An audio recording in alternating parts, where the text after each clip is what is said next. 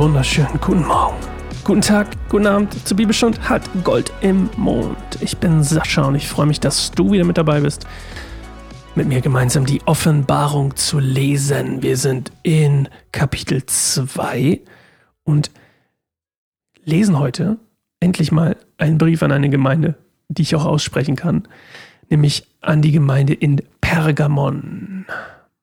Pergament übrigens, kennst du vielleicht das Wort? Den Zusammenhang, der, der Google-Auftrag des Tages für dich. Kommt Pergament aus Pergamon? Eine sehr spannende Frage, die ich dir nur wärmstens ans Herz legen kann. Ich zum Beispiel, ich liebe solche Sachen, ich liebe das, ich, ich sehe das, ich lese, ich lese Pergamon und denke mir, oh, Pergament, kommt es daher? Das erste, was ich machen muss, ist googeln. Ich liebe es, Dinge zu wissen und Dinge neu herauszufinden, überhaupt herauszufinden. Und wir lesen heute die Botschaft, wie gesagt, an die Gemeinde in Pergamon. Und bevor ich das tue, möchte ich dich nochmal daran erinnern, wie ich das auch in den vergangenen Staffeln öfter mal gemacht habe und auch diesmal wieder machen werde. Und ähm, möchte dich daran erinnern, wir sind ein Verein, also hinter mir kein einsamer Baum, unser Verein sozusagen. Wir sind ein eingetragener gemeinnütziger Verein zur Verbreitung unseres Glaubens. Und das ist fantastisch, dass das übrigens an Deutschland geht. Also Shoutout an Deutschland, dass man einen, einen Verein über seinen Glauben oder fürs Glaubensleben machen kann und dadurch eben steuerlich und ja, einfach totale viele Vorteile und Begünstigungen hat. Also Shoutout an, an Deutschland an der Stelle. Ähm, aber wir sind ein Verein und dieser Podcast unter anderem ist von unserem Verein und natürlich ähm, von unserer Zeit irgendwie gemacht in meiner Zeit, die ich für den Verein habe. Und ähm, das ist ganz toll, das macht mir ganz viel Spaß und wir haben auch noch andere Podcasts und andere Projekte, in denen, denen wir arbeiten.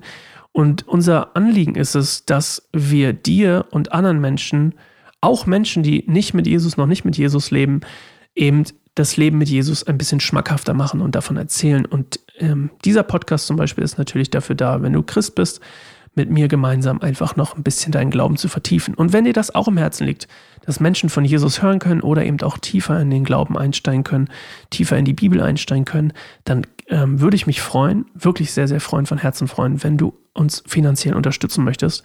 Das Ganze kannst du natürlich per Überweisung tun, also ein monatlicher kleiner Betrag. Hey, das, du kannst einen Euro spenden, wenn du magst. Hey, das ist mir, das ist ganz toll. Wir starten am nächsten Jahr eine Kampagne, die heißt 1000 mal 1 Euro. Und äh, da möchten wir alle Leute bitten, ein Euro pro Monat zu spenden. Das kann sich jeder leisten. Da wird niemand ausgeschlossen und du machst einen riesen Unterschied damit. Also wenn du es auf dem Herzen hast, etwas zu spenden, ein Euro oder mehr monatlich oder auch nur einfach einmal, dann kannst du das gerne tun. Unsere ähm, Bankverbindung findest du auf unserer Website keineinsamerbaum.org slash spenden oder auf Patreon. Das ist sozusagen wie so ein Abonnement, was man tätigen kann, wo man einfach ja auswählt, was man gerne geben möchte im Monat und das kommt dann ebenfalls bei uns an. Patreon, patreon.com slash kein einsamer Baum. So. Wir wollen eine Minute zur Ruhe kommen nach diesem ganzen ähm, Infotainment und uns auf Gott in uns drin konzentrieren. Und dann steigen wir ein an das, was der Engel gerne an die Gemeinde in Pergamon schreiben möchte. Bis gleich.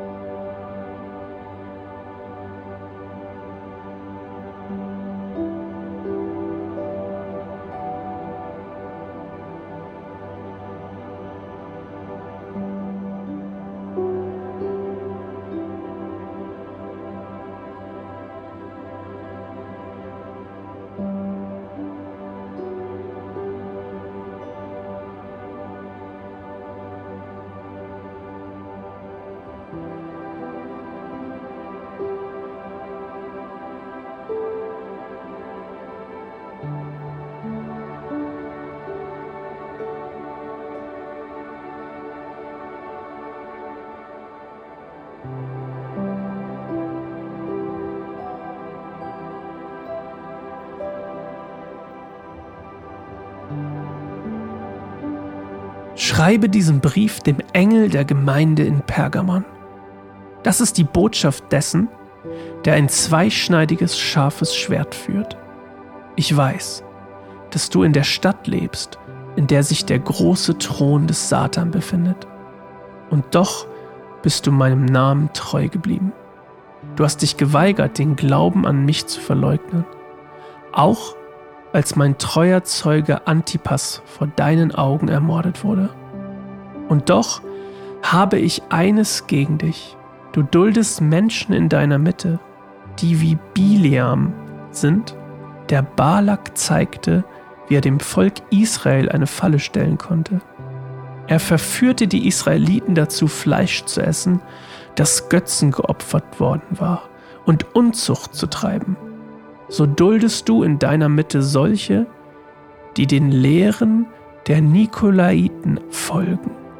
Kehre um, sonst komme ich bald und kämpfe mit dem Schwert meines Mundes gegen sie. Wer bereit ist zu hören, der höre auf das, was der Geist den Gemeinden sagt. Wer siegreich ist, wird von dem Manna essen, das im Himmel verborgen ist. Und ich werde ihm einen weißen Stein geben, und auf dem Stein wird ein neuer Name geschrieben sein, den niemand kennt außer dem, der ihn hält. Ja. Oh, das war wieder sehr, sehr tief. Ähm, spannende Bilder da drin. Zeugen übrigens, wenn die so genannt werden, das sind dann immer so, ähm, Zeuge ist so ein Bild in der Bibel, das quasi sagt, jemand, der mein treuer Zeuge Antipas vor deinen Augen ermordet wurde. Hm, jemand, der quasi bezeugt, was Jesus in seinem Leben tut. Also eigentlich relativ simpel.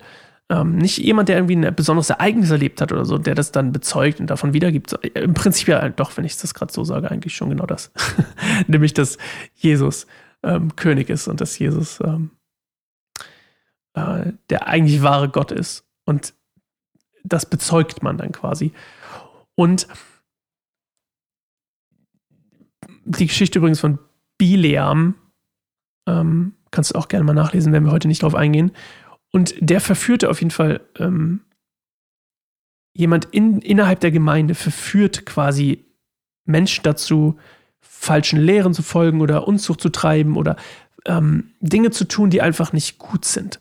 Und dann kommt wieder die Warnung, kehre um zu uns, ne? sonst, sonst passiert was Schlechtes. Und wenn du das aber machst und siegreich bist, ne, dann wieder das kriegst du das Manna zu essen. Ähm, dieses Manna, was hier erwähnt wird, was im Himmel verborgen ist, das ist symbolisiert eine spirituelle Nahrung, ja, also eine geistliche Nahrung, eine göttliche Versorgung.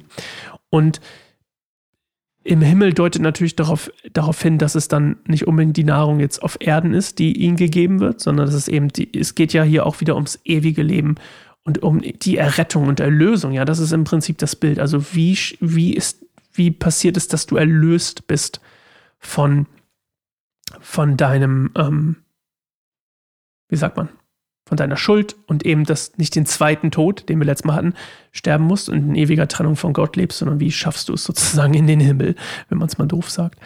Und ein spannendes, das, das, das scharfe Schwert, ne, das zweischneidige Schwert, das hatten wir ja schon mal, das ist ja eben das Wort, das Wort Gottes, also in dem Fall die Bibel. Und das spannende Symbol, die spannendste Symbolik, die ich eigentlich finde, ist das mit dem Namen. Ein weißer Stein, auf dem ein neuer Name steht. Vielleicht kannst du dich an die Geschichte erinnern, in der, in der ähm, Jakob zu Israel wird. Und er bekommt quasi einen neuen Namen, der, wo vorher sein, sein, sein Name für etwas stand, was, was eben nicht heilig und rein war, bekommt er einen neuen Namen, nämlich den Namen Israel. Ein reiner, heiliger Name. Und da gibt es eben diese Transformation und auch sein Charakter ändert sich dann, weil in der Bibel ist es so, Namen sind immer nach, der, nach dem Charakter eines Menschen. Also niemand in der Bibel heißt einfach nur so, weil es ein schöner Name ist, so wie heute vielleicht. Du heißt Paul, ja, ist halt so. Wobei man auch darüber streiten könnte, ob natürlich die Namen dann eben doch die Bedeutung haben oder irgendwas repräsentieren, weil manchmal sieht man jemanden, der Paul heißt und es soll jetzt gar nicht negativ sein und der ist auch Paul, ne? Es passt dann auch zu ihm. Und er bekommt ja auf jeden Fall einen, einen, dieser, derjenige, der siegreich ist, bekommt eben einen weißen Stein. Und ein weißer Stein äh, wurde in, in der antiken Welt einem Angeklagten übergeben und symbolisierte eine Freisprechung von seiner Schuld. Also jemand, der angeklagt war, eines Verbrechens angeklagt war, der bekam bei seinem Freispruch einen weißen Stein. Und das ist das Bild hier. Also wir werden freigesprochen von unserer Schuld und von unserer Anklage, ja, unserer Anklage.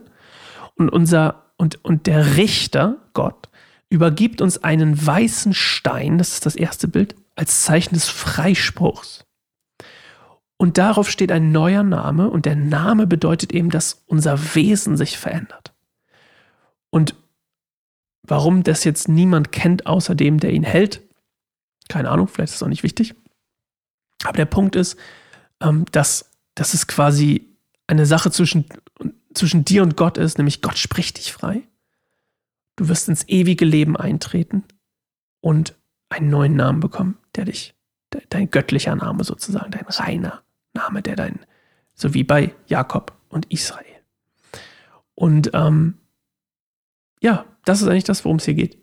Und meine Frage des Tages geht ein bisschen einen Schritt zurück, weil wir wollen ja die Frage des Tages, und ich habe es mir nämlich hier gerade aufgeschrieben, weil ich dachte, passt das wirklich? Aber eigentlich möchte ich der ganzen Tradition schon treu bleiben.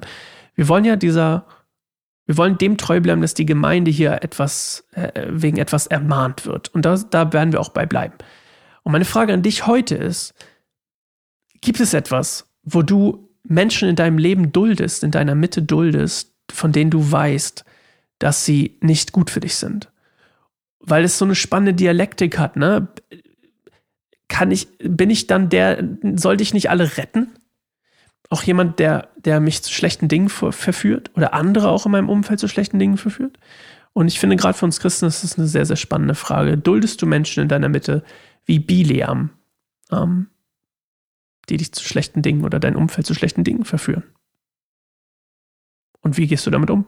Und was spricht Gott zu dir? Und das ist, solltest du vielleicht auch äh, hinterher beten, wie, wenn es so ist, wie, was soll ich tun, Jesus? Also, wir hören uns morgen wieder zu einer neuen Folge Bibelstunde Goldemund. Bis dann. Tschüss.